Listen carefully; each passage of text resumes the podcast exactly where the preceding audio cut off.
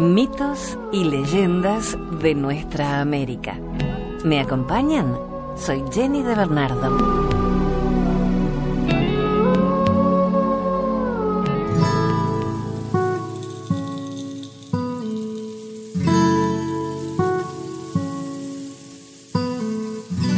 El Churrinche, una leyenda tehuelche. Julián era un indio tehuelche que poseía extraordinarios poderes. Todos lo amaban y respetaban en su tribu, y no solo sus hermanos los indios. Lo amaban también las plantas y los animales, con los que podía hablar, porque conocía todos sus idiomas y podía entenderse con ellos a las mil maravillas. Fueron ellos, los animales del bosque, los que cuando Uleán era niño lo salvaron de una muerte horrible. Cierto día, el indiecito se sentó en el bosque para hablar seriamente con un insignificante pajarito gris al que él llamaba churrinche. Como tantas otras veces, Ulián trataba de convencerlo de que él era tan útil y bello como los otros pájaros. Pero el churrinche no se convencía. ¿No ves que no tengo ni una pluma de color? ¿No te das cuenta que soy tan chiquito que casi no se me ve? Mírame bien, soy feo, muy feo. Tan seguro estaba el pajarito de lo que decía que creía que todos pensaban lo mismo que él. Por eso andaba siempre solo. Así nadie podría compararlo con las bellísimas aves multicolores que habitaban el bosque.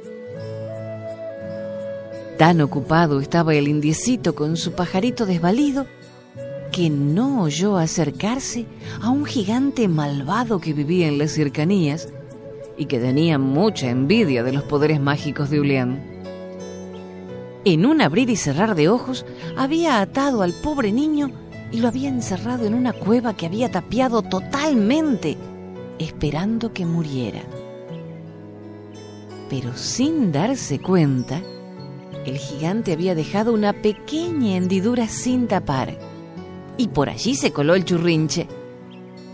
Con su débil pico intentó desatar las cuerdas que inmovilizaban al prisionero, pero tenía tan poquita fuerza que no pudo conseguir nada.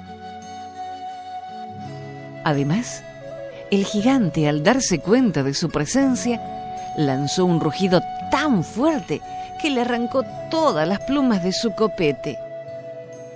Andá y pedí ayuda a mis hermanos los animales. Ellos me ayudarán, dijo Julián con el pensamiento, ya que estaba amordazado. El churrinche estaba tan asustado y desesperado que se olvidó de su vergüenza y de un solo vuelo aterrizó en el claro del bosque donde estaban reunidos los animales y les contó casi llorando lo que pasaba. Rápidamente se formó un congreso y quedó preparado el plan. El tucutuco cavaría un túnel desde su guarida hasta la cueva y por él sacarían a Ulián. Esperaron a que se hiciera de noche y comenzó la tarea. Si bien es cierto que el jefe era el tucutuco, todos los animales ayudaban a sacar la tierra y despejar el túnel hasta que por fin llegaron a las paredes de la caverna. Allí escucharon unos golpecitos que Ulián pegaba con los talones para indicar su posición. Y en el mayor silencio, el tucutuco cavó un gran orificio. El churrinche, mientras tanto, se había vuelto a meter en la cueva para hacerle compañía a Ulián y ver los pormenores del rescate. Entre todos los animales arrastraron al prisionero, todavía atado y amordazado, por el túnel recién cavado rumbo a la guarida del Tucutuco, donde pensaban esconderlo. Ya estaban por empezar la marcha cuando el gigante se despertó y lanzó un feroz rugido.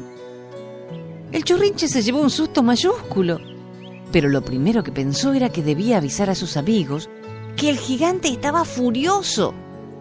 Y lo primero que se le ocurrió fue ponerse a gritar tan fuerte como el gigante. En realidad eso creía él. ¡Churrit, churrit! churruit, churruit. El gigante, más enfurecido que antes por semejante batifondo, le arrojó una gruesa espina que se clavó profundamente en el pecho del pájaro y se dedicó a perseguirlo. Los animales aprovecharon para proseguir con el rescate, mientras el tucutuco iba taponando el túnel recién construido. Cuando estuvo seguro de que Ulián estaba a salvo, el churrinche totalmente ensangrentado dejó de gritar y con las pocas fuerzas que le quedaban voló hasta un chañar a cuyos pies cayó desmayado. Allí lo recogió una calandria que lo llevó hasta Ulián, que con unos pocos pases mágicos lo curó. Pero decidió que siempre llevara el color de la sangre en su plumaje, como muestra de su coraje y valentía. Y por esa causa, el churrinche ya no es gris, sino que tiene los colores que tanto envidiaba a las otras aves.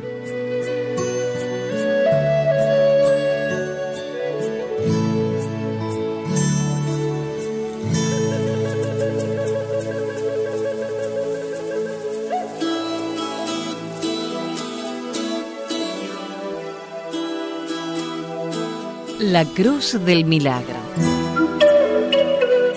la historia que el adelantado Juan Torres de Vera y Aragón, en 1587, se propuso fundar una ciudad que fuera a escala natural con Buenos Aires y organizó una expedición que luego de cuatro meses llegó al paraje denominado Las Siete Corrientes sobre el río Las Palmas. El 3 de abril de 1588 se labró el acta de fundación de la ciudad de San Juan de la Vera de las Siete Corrientes, en honor al nombre del adelantado, pero con el tiempo solo quedó Corrientes. El adelantado mandó levantar un fuerte y colocar una cruz, símbolo de la cristiandad. Enseguida comenzaron los ataques de los indígenas, pero los españoles protegidos por el fuerte siempre lograban triunfar. Los indígenas echaron culpa a la cruz por sus fracasos. Decidieron retirarse, esperar y luego realizar un gran ataque para quemar todo y destruir la cruz, principal causante de sus males. Cuando los españoles muy confiados dejaron el fuerte casi abandonado, los indígenas atacaron y prendieron fuego a todo. Pero sucedió, según cuentan, algo misterioso. Cuando un indio se acercó a la cruz con una tea encendida e intentó quemarla, en el cielo limpio apareció una nube oscura de la cual partió un rayo que mató al aborigen. Entonces, el resto de los guaraníes huyeron despavoridos a la selva. Los españoles que habían presenciado la escena la divulgaron inmediatamente. Actualmente aquella cruz de madera se guarda como una reliquia en la Iglesia del Milagro de la ciudad de Corrientes.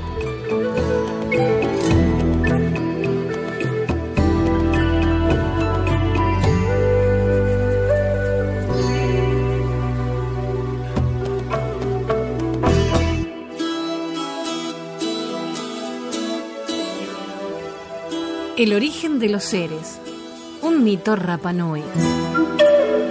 Rapanui es el nombre de una etnia habitante de la isla de Pascua en Chile. Esta denominación se hizo posteriormente extensiva para denominar tanto al pueblo aborigen como a su idioma y a la isla que habitan.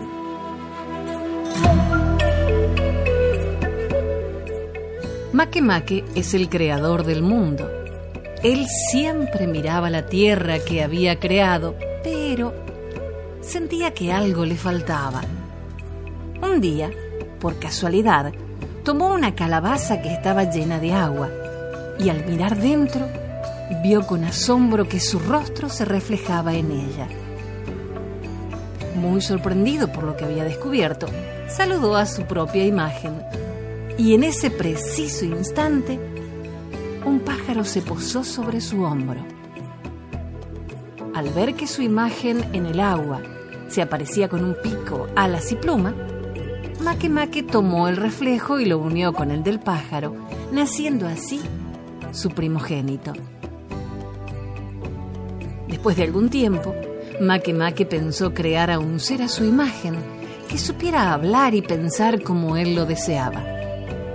Fue así cuando probó fecundar las aguas del mar, las que se poblaron de peces. Finalmente, fecundó una piedra en la que había tierra colorada y de ella surgió el hombre. Make Make se puso muy contento al ver que el hombre estaba formado a su imagen y semejanza. Pero como encontró que se veía muy solitario, lo hizo dormir y fecundó una de sus costillas izquierdas, creando así a la mujer. En los tiempos antiguos, la tierra de Rapa Nui era muy grande y Oke, el dios devastador, tenía gran poder sobre ella. Podía producir movimientos sísmicos para hundirla o levantarla cuando lo deseaba, usando para ello una palanca. Cierto día, Uoke estaba divirtiéndose levantando parte de Rapa Nui cuando se le quebró la palanca. De esta manera, Rapa Nui quedó más abajo y como afloraron solo las cúspides de las montañas, el continente sobresalió. Fue así como se formó esta isla, bautizada con el nombre de Tepito Te Enua o el ombligo del mundo. Esta leyenda fue extraída del blog Mitos Latinoamérica de Juan Carlos Alonso.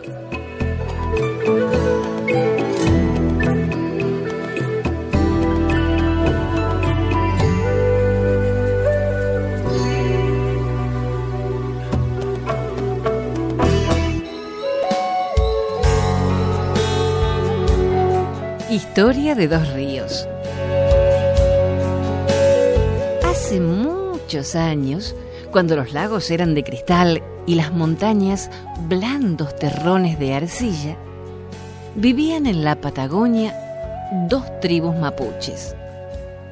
Los hijos de los caciques Limay y Neuquén eran grandes amigos. Juntos iban a pescar y nadar. Un día, cerca de un lago, se oyó una suave canción. La voz era de Raihué, una indiecita de gran belleza. Los jóvenes quedaron enamorados de Raihué. A partir de ese momento, los muchachos que eran como hermanos supieron que algo se interponía entre ellos. Los caciques, al ver a los jóvenes tan distanciados, consultaron a la Machi, la adivina. Pronto la Machi descubrió lo que estaba sucediendo y quiso hablar con Raihue. Cuando estuvieron a solas, la adivina preguntó a la indiecita qué era lo que más deseaba. Y ella contestó que quería una caracola de mar. Los jóvenes tendrían que llegar al mar y traer una caracola. Consultados los dioses, convinieron en que lo más rápido para llegar al mar era convertirse en río. Así lo hicieron, y los dos jóvenes, con sus cuerpos convertidos en agua, comenzaron a correr hacia el mar. Neuquén desde el norte y Limay desde el sur. Pero, siempre hay un pero en las historias.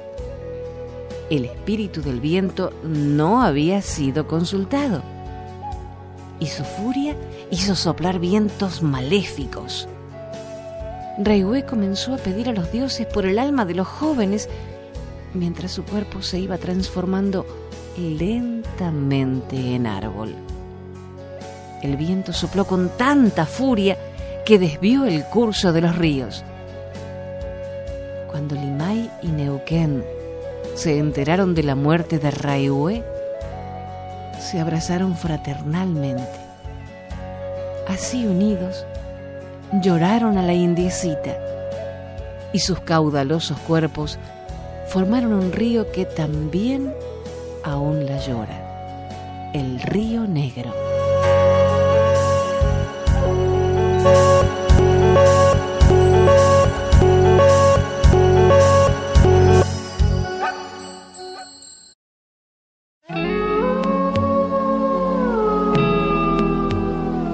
Continuamos compartiendo mitos y leyendas de nuestra América.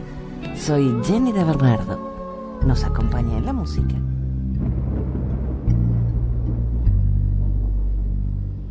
La tristeza del Maya.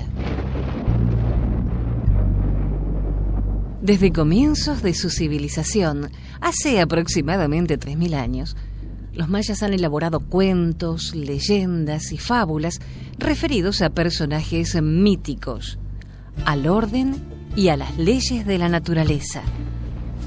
Resultado de la experiencia individual y colectiva de un pueblo, así como producto de la imaginación, estos relatos nos ayudan a entender una forma de vida y nos permiten la entrada a una de las más misteriosas culturas de la historia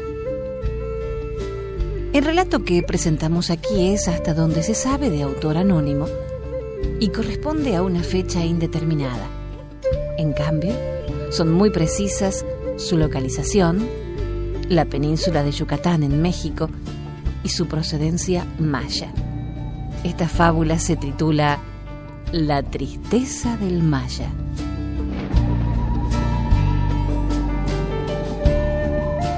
Un día, los animales se acercaron a un maya y le dijeron, no queremos verte triste, pídenos lo que quieras y lo tendrás. El maya dijo, quiero ser feliz. La lechuza respondió, ¿quién sabe lo que es la felicidad? Pídenos cosas más humanas. Bueno, añadió el hombre, quiero tener buena vista. El sopilote le dijo, tendrás la mía. Quiero ser fuerte. El jaguar le dijo, serás fuerte como yo. Quiero caminar sin cansarme. El venado le dijo, te daré mis piernas. Quiero adivinar la llegada de las lluvias. El ruiseñor le dijo, te avisaré con mi canto. Quiero ser astuto el zorro le dijo, te enseñaré a hacerlo. Quiero trepar a los árboles. La ardilla le dijo, te daré mis uñas. Quiero conocer las plantas medicinales. La serpiente le dijo, ah, esa es cosa mía, porque yo conozco todas las plantas. Te las marcaré en el campo. Al oír esto último, el maya se alejó.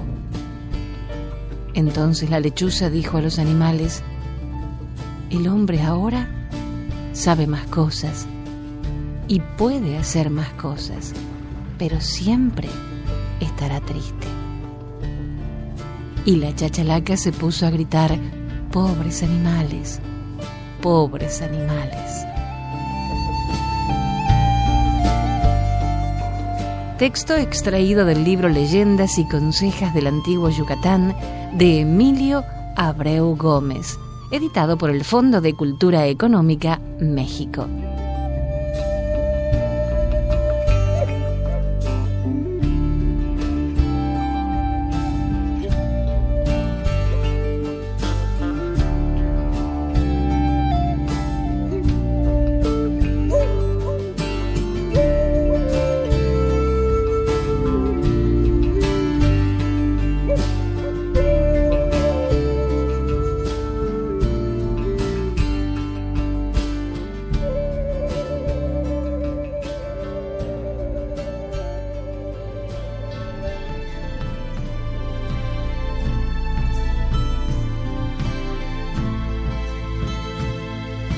Leyenda del Junco.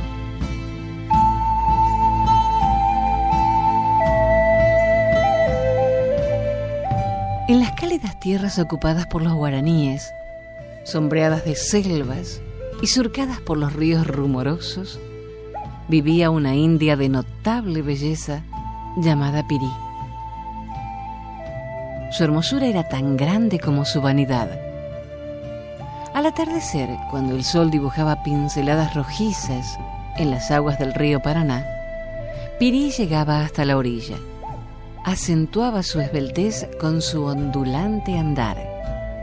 Se soltaba sus largos cabellos renegridos y mientras los trenzaba, se contemplaba en el río una y otra vez, deleitándose ante su propia imagen. ¡Qué bella soy! decía. Era un ritual que repetía todos los días.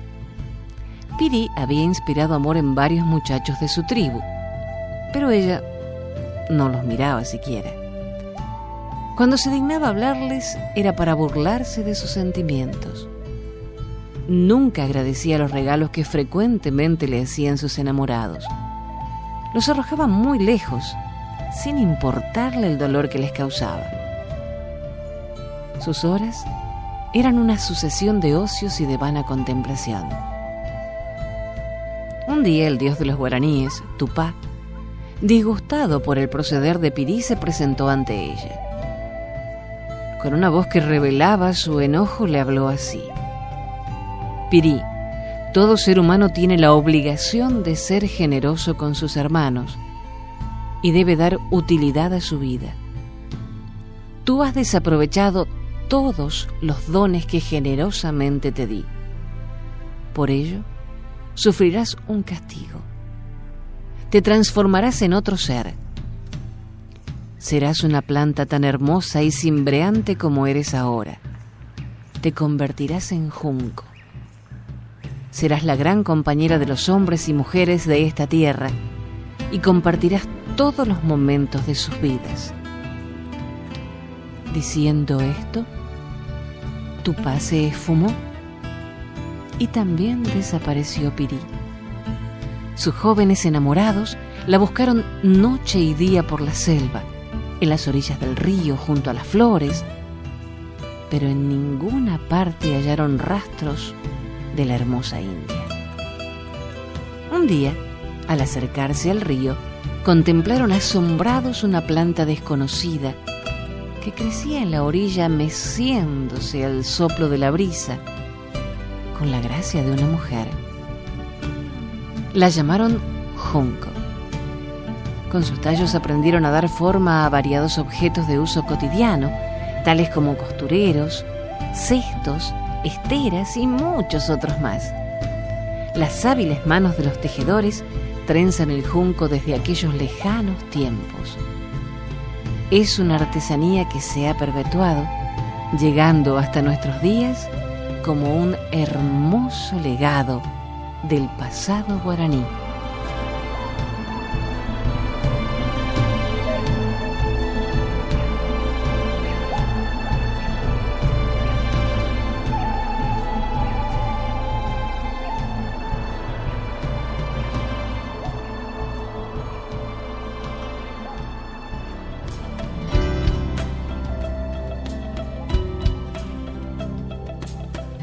Invocación al Sol de los indios Pampas.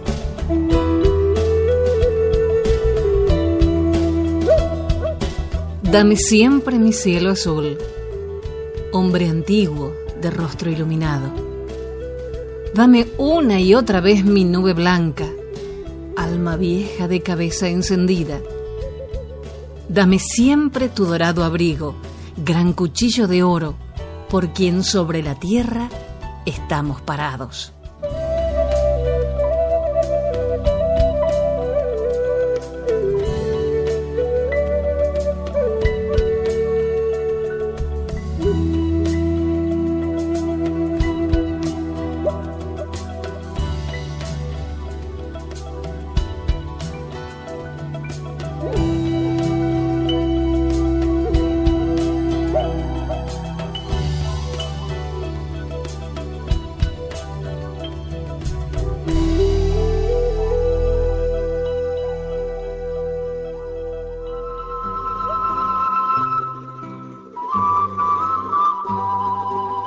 Ya que las tradiciones nos dan la oportunidad de construir nuestros propios castillos, vamos ahora hacia la parte más austral del continente. Don Lázaro Flurí, un folclorista argentino especialista en leyendas y vida de los indios del norte, recogió en Jujuy una versión de la leyenda de la quena. En los dominios de Maratec, muchos siglos antes que bajara de sus altos valles la gente de Manco Capac, se desarrolló un idilio apasionado entre el hijo del señor de esa comarca y una india llamada Senaguet. Este amor limpio y puro se deslizó largos días ante los edénicos paisajes que tienen por vigía el Aconcagua. El sol los protegía y la luna, en íntima complicidad, los contempló muchos ciclos completos, bañando con su luz enfermiza el alma de los enamorados. Pero un día, siempre hay un hado que mata los sueños más hermosos. Senaguete enfermó y murió antes que apareciera en el cielo el lucero del alba. La angustia y la desesperación más profunda invadieron al pobre indio que no supo sobreponerse a la fatalidad y enloqueció allí mismo, junto al cadáver de la bien amada. Días después, le extrajo la tibia de una de las piernas y fabricó un instrumento para desahogar su dolor. Y con él echó a rodar por montes y quebradas las melodías dolientes que arrancaba de aquella caña ósea, que era parte de su alma. Sonámbulo y andariego, llevó su queja por todos los rincones de su heredad, hasta que cayó para siempre. Pero había nacido la quena, la quena quejumbrosa y triste, que aún hoy sigue manifestando todas las fases de la angustia, el dolor y el infortunio de la raza.